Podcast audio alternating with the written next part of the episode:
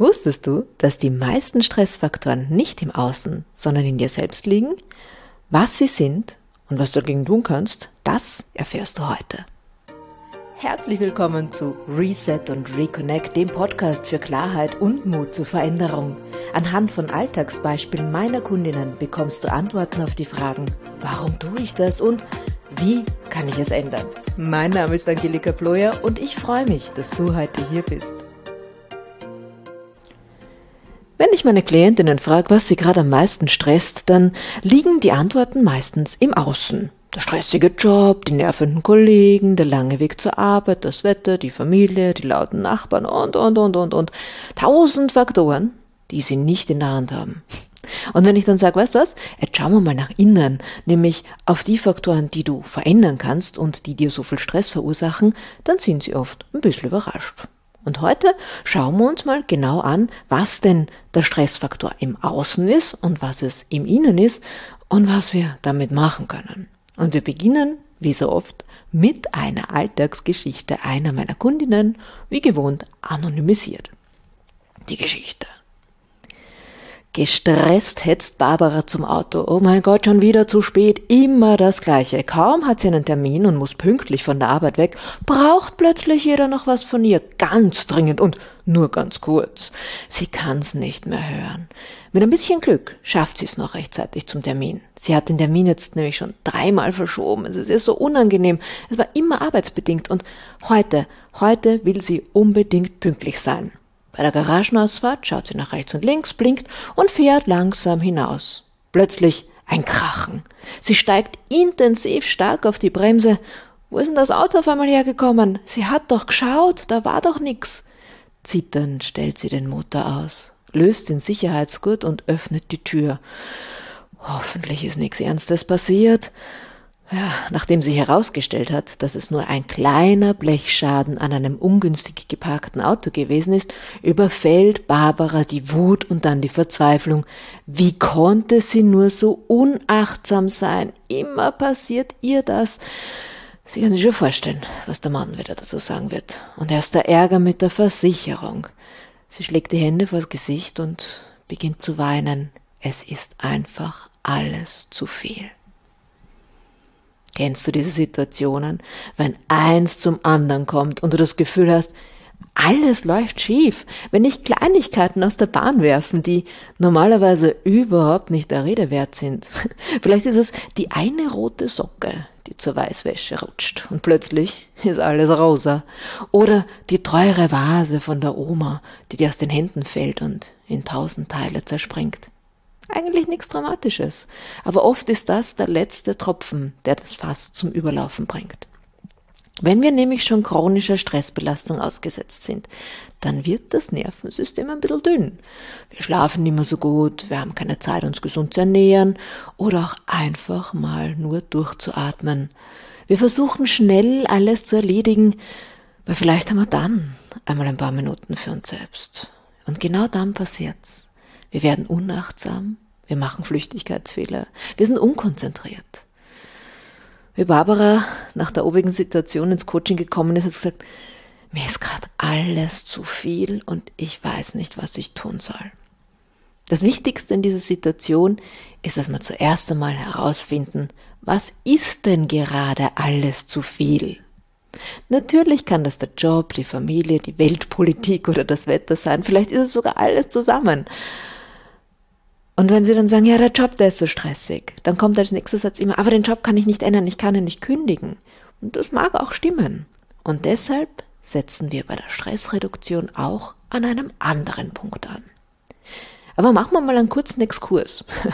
Schauen wir uns mal kurz an, was denn so Stressfaktoren überhaupt von außen und innen sein können. Es gibt so sieben große Stressfaktoren im Außen. Der erste ist die Arbeitsplatzbelastung. Ja, das kann viel umfassen. Vielleicht hast du lange Arbeitszeiten, einen hohen Leistungsdruck, ähm, dein Beschäftigungsverhältnis ist ein bisschen unsicher, weil die Firma permanent umstrukturiert. Vielleicht sind auch die Arbeitsanforderungen zu hoch oder nicht klar. Das kann unheimlich belasten. Zweiter Punkt, familiäre und soziale Belastungen, gerade nach Weihnachten. Ist einem das wieder bewusst? Konflikte in der Familie, soziale Isolation, Beziehungsprobleme oder vielleicht auch der Verlust von einem nahestehenden Menschen. Dritter Punkt, der finanzielle Druck. Wir brauchen nur die Zeitung aufschlagen. Inflation, alles wird teurer, jeder hat Geldsorgen, Schulden und vielleicht auch finanzielle Unsicherheit. Auch hier kann sehr viel Stress entstehen. Nummer vier, der gesellschaftliche Druck. Das bezieht sich auf all die Erwartungen und Normen der Gesellschaft, wie wir auszuschauen haben, was wir zu erreichen haben, wie fleißig wir sein müssen. Ja? Wenn man dann vielleicht noch ein bisschen durch Instagram scrollt, fühlt man sich so richtig schlecht. Umweltbelastungen, Punkt 5. Vielleicht ist es bei dir sehr laut oder es ist sehr viel Verkehr, Umweltverschmutzung, generell ungesunde Lebensbedingungen. All das kostet uns ganz, ganz viel Kraft. Nummer 6. Technologischer Stress. Ja, wie viel hängst du denn am Handy? diese ständige Erreichbarkeit, diese ständige Informationsflut, die stresst.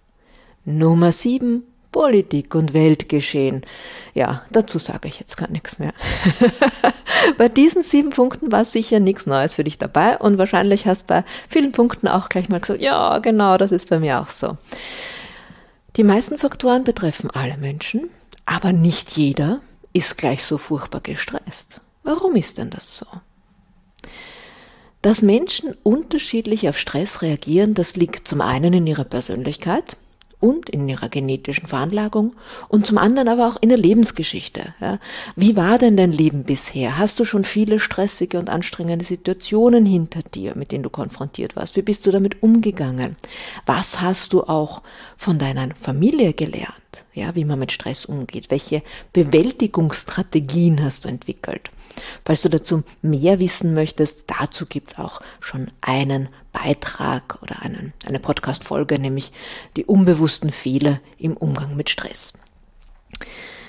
Wir sehen also im Außen, ah, da haben wir irgendwie nur so bedingt Einflussmöglichkeiten und das kostet dann oft noch mehr Kraft, sich damit zu beschäftigen und deshalb rate ich, dass wir mal im Innen anfangen, weil es gibt diesen schönen Spruch, vielleicht hast du den schon mal gehört, ändere dich selbst und die Welt ändert sich zu dir. Also beginnen wir bei uns selbst, nämlich mit den fünf häufigsten Themen im Innen, die zu Stress führen können. Und das ist Punkt eins, einer der größten, die eigene Wahrnehmung und Beurteilung der Situation. Nicht jeder sieht die Situation so dramatisch wie du. Und nicht jeder würde jetzt gleich in Angst und, und Stress verfallen und sich Horrorszenarien ausmalen. Du könntest dich also fragen, könnte man diese Situation vielleicht auch anders sehen und wie würde jemand anderes darüber denken. Der zweite große innere Stressor ist Perfektionismus und Vergleiche mit anderen. Musst du immer alles perfekt machen? Vergleichst du dich ständig mit anderen und glaubst, du bist nicht gut genug? Dann müssen wir hier ansetzen. Punkt drei: Negative Denkmuster, Pessimismus, Selbstzweifel und negative Gedanken. Stell dir vor, es könnte auch gut ausgehen. Ein verrückter Gedanke, oder? Ich habe so oft Kunden, die, die kommen gar nicht auf die Idee, dass eine Sache tatsächlich einfach sein könnte, dass sie gut ausgeht oder dass dieses Problem auch einen positiven Aspekt haben könnte. Auch hier kann man gut ansetzen. Punkt 4 ist eine mangelnde Selbstfürsorge, die uns stresst. Was tust du denn, um gut für dich zu sorgen? Ja, schaust du, dass du genug Schlaf bekommst, dass, dass du dich gut ernährst oder kommen immer alle anderen zuerst und für dich bleibt irgendwie nichts mehr über. Ja, und der letzte Punkt, der Punkt 5, das ist der Umgang mit Emotionen. Da spricht man auch von Selbstregulation. Wie geht's dir denn so mit den Emotionen? Lässt du dich schnell mitreißen und verfällst gleich in, in kopflose Panik? Oder kannst du zwischendurch mal kurz innehalten, bevor du dich aufregst? Ja, und wenn wir jetzt wissen, puh, da gibt's ganz schön viele Ansatzpunkte für unseren Stress, dann beginnt die Arbeit. Also mit meinen Kunden ist die erste Aufgabe herauszufinden, was stresst dich denn jetzt im Moment am meisten? Ja? Und das heißt, wir sprechen einerseits in der Coaching-Einheit drüber, aber andererseits ist die Hauptarbeit dann danach, dass man sich im Alltag einmal beobachtet. Und immer, wenn der Gedanke kommt, oh mein Gott, das stresst mich jetzt, dann schreiben wir das auf. Übrigens ist es selten, das stresst mich, sondern ich stress mich, weil wir müssen uns ja nicht stressen. Aber es ist eine andere Geschichte. Das heißt, wir schreiben alles auf, was uns so im Alltag wirklich Kraft kostet und stresst. Und es ist wurscht, ob es eine Kleinigkeit ist. Ja, wenn es für andere völlig egal ist, dich stresst es und deshalb ist es wichtig. Es wird nicht bewertet und es geht auch noch gar nicht darum, ob wir das ändern können. Also kann das auch ein nerviger Kollege sein oder der lange Weg in die Arbeit. Vielleicht ist es die Nachzahlung vom Energieanbieter oder die Tatsache, dass deine Eltern immer mehr Hilfe brauchen. Egal wie groß oder klein dieser Druck, Stress oder Ärger ist. Schreib's auf. Weil erst wenn dir bewusst ist, was es wirklich ist, das dich stresst, dann kannst du auch definieren, was gerade zu viel ist, weil sonst ist es so nebulös, alles, alles ist zu viel. Da können wir irgendwie so schwer was dran ändern. Ne? Wenn wir wissen, was es ist, dann können wir uns Punkt für Punkt heraussuchen und daran arbeiten. Und vielleicht ist jetzt aufgefallen, dass dieser Teil der Aufgabe sich auf das Außen bezieht, also auf die Stressfaktoren von außen. Genau. Und da, wenn man das mal so alles auflistet, ja, eben der lange Weg in die Arbeit und der viele Stress und die vielen Stunden, da fühlt man sich vielleicht ein bisschen ohnmächtig. Ich denke, das kann ich ja eh alles nicht ändern. Ja. Stimmt. Vielleicht kannst du das Arbeitspensum im Job gerade nicht beeinflussen. Und naja, die Kollegen können wir auch nicht wegzaubern, oder? Wir werden wahrscheinlich morgen nicht im Lotto gewinnen und die Eltern werden auch nicht jünger. Aber vielleicht gibt es irgendwas, das du dran ändern kannst. Eine Kleinigkeit. Ja, vielleicht gibt es eine andere Abteilung, in der du arbeiten kannst. Oder vielleicht kannst du mal mit dem Chef sprechen über das Arbeitspensum. Vielleicht kannst du einen Finanzplan erstellen, wenn du gerade finanzielle Sorgen hast oder Unterstützung bei der Betreuung der Eltern finden. Schau mal, gibt's irgendwas? Kleine Schritte. Und oft ist im Außen nichts zu bewegen, ja, da müssen wir einfach durch, so schlimm das ist. Ähm, dann geht's darum, dass wir uns nach innen richten, weil das haben wir nämlich ganz allein in der Hand und da können wir auch schon sehr, sehr viel ändern. Und wir beginnen im Coaching immer mit dem ersten wichtigsten und größten Punkt, nämlich die eigene Wahrnehmung oder Bewertung.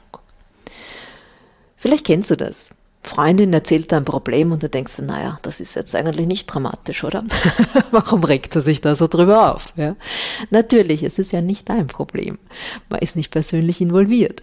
Und vielleicht kennst du noch die Fernsehserie Ellie McBeal, ist schon ziemlich alt, die Anwaltsserie und Ellie McBeal war eine sehr dramatische Person und die hat einmal gesagt, mein Problem ist das Schlimmste, weil es ist meins. Und so ist es auch, oder? Das eigene Problem ist immer das Schlimmste. Deshalb ist es oft hilfreich, wenn man sich, wenn man ein Problem hat, selbst versucht herauszunehmen. Man sagt, auf die Metaebene begeben. Also bitte ich im Coaching meine Kundin, dass sie sich einmal herausnimmt, so als wäre sie eine unbeteiligte Zuschauerin, ja, die mit dem Ganzen überhaupt nichts zu tun hat. Ja, ist nicht immer ganz leicht, aber mit ein bisschen Übung klappt das schon. Und dann sage ich, also wenn das jetzt nicht dein Problem wäre und du wärst jetzt, keine Ahnung, du wärst ich zum Beispiel, wie würdest du die Situation aus meiner Position sehen, aus meiner Perspektive? Wäre es dann immer noch so schlimm? Ja? Ähm, was würde ich tun in dieser Situation? Und eine Kundin hat das letzte Mal zu mir gesagt, du weißt was, immer wenn ich ein Problem habe, denke ich mal, was wird die Angelika tun? Und das ist meistens was ganz anderes. Und das stimmt, weil es ist ja nicht mein Problem. Das heißt jetzt übrigens nicht, dass ich die Antwort auf alle Probleme habe. Ich habe auch meine eigenen, ja, da muss ich mich auch manchmal selber rausnehmen. Aber zu den Problemen oder Themen meiner Kundinnen habe ich meistens eine ganz andere Einstellung, weil ich die Distanz habe. Wenn ich selber übrigens ein Problem habe, dann stelle ich mir äh, die Frage, wäre das jetzt für andere Menschen ein Problem? Ja, und übrigens für die meisten wäre es keins. und was würde ein Mensch, der das nicht als Problem sehe, jetzt tun? Mit diesen Fragen, da kann man sich nämlich Handlungsalternativen überlegen. Das heißt ja nicht, dass man es umsetzen muss oder kann, ja, aber man sieht einmal, dass man jede Situation aus ganz vielen verschiedenen Perspektiven betrachten kann und dass es ganz viele Möglichkeiten gibt, ein Problem zu lösen. Also das wäre Punkt eins die eigene Perspektive hinterfragen, sich auf die Metaebene begeben. Eine zweite, ein zweiter Lösungsansatz mit meinen Kunden ist, dass wir uns die Glaubenssätze anschauen. Wenn wir so reflektieren, kommen auch immer wieder unsere Glaubenssätze raus. Ne? Das sind Dinge, die wir in der Kindheit vorgelebt bekommen haben. Und die bestimmen halt sehr, sehr lange unsere Bewertungen und Entscheidungen, nämlich so lange, bis wir uns bewusst geworden sind, dass sie da sind und bis wir sie verändern. Diese Arbeit hilft, dabei, dass wir die negativen Glaubenssätze auflösen und dass wir neue Strategien entwickeln. Dazu folgt ein weiterer Podcastbeitrag, weil das würde diesen Beitrag sprengen. Auf meiner Webseite findest du dazu übrigens schon mal einen äh, Blogbeitrag, falls du da ein bisschen nachlesen möchtest. Eng zusammenhängend mit Glaubenssätzen und Gedanken sind auch unsere Emotionen und damit die Fähigkeit zur Selbstregulation. Vielleicht hast du das Wort Selbstregulation noch nicht gehört. Das bezieht sich auf unsere Fähigkeit, Gedanken, Gefühle und Verhaltensweisen zu steuern, anzupassen, damit wir angemessen auf Situationen reagieren. Mangelnde Selbstregulation zeigt sich zum Beispiel, wenn du in einer Stresssituation jetzt total panisch reagierst und in blinden Aktivismus verfällst ja, und deine Ängste deine Gedanken bestimmen. Im Gegensatz dazu, gesunde Selbstregulation würde heißen, innehalten, durchatmen und aus verschiedenen Alternativen wählen. Das beinhaltet auch die Fähigkeit, Gedanken zu steuern und zu beruhigen. Und eine Methode, das zu lernen, ist Meditation, die ich auch mit meinen Kundinnen übe und auch dazu findest du Anleitungen auf meiner Webseite und wird es auch bald hier einen Beitrag geben. Ja, also du siehst, man kann ganz schön viel machen, aber beginne am besten mit der Stressreduktion im, im Innen, mit deiner eigenen Wahrnehmung und Bewertung und frag dich, könnte ich das denn vielleicht ändern? Fassen wir nochmal kurz zusammen. Es gibt verschiedene Schritte, wie du zu mehr Handlungsfähigkeit, mehr Selbstverantwortung und weniger Stress kommst. Punkt 1. Frag dich, was stresst mich gerade, was setzt mich unter Druck und mach eine Liste. Schritt 2. Entscheide, was du verändern kannst und beginne mit kleinen Dingen. Schritt 3. Bei Dingen und Situationen, die du glaubst, im Außen nicht verändern zu können, frag dich, wie könnte ich diese Situation noch sehen? Was würde jemand anderer denken und tun? Schritt 4. Frag dich, warum sehe ich die Situation auf diese Art und Weise? Was habe ich von meinen Eltern gelernt? Was sind meine Glaubenssätze? Und Schritt 5 gleich, ändere sie. Wie könntest du sie ändern? Und dann setze sie Schritt für Schritt um. Schritt 6. Welche Stressbewältigungsstrategien wende ich eigentlich an? Sind die hilfreich und was wäre besser?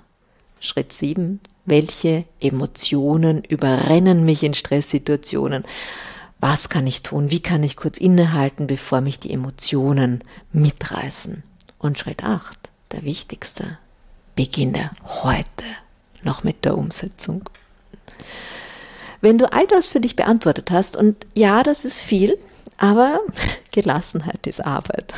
Die wenigsten Menschen kommen als natural born chillers auf die Welt. Aber du hast jetzt einen Plan. Ja, der Plan ist nämlich der. Ändere, was du ändern kannst. Verändere deine Einstellung zu dem, was du akzeptieren musst. Lass Glaubenssätze los. Finde hilfreiche. Finde gesunde Stressbewältigungsstrategien und beruhige deine Gedanken. Ganz klarer Plan. Du weißt, was zu tun ist. Du musst es nur noch umsetzen.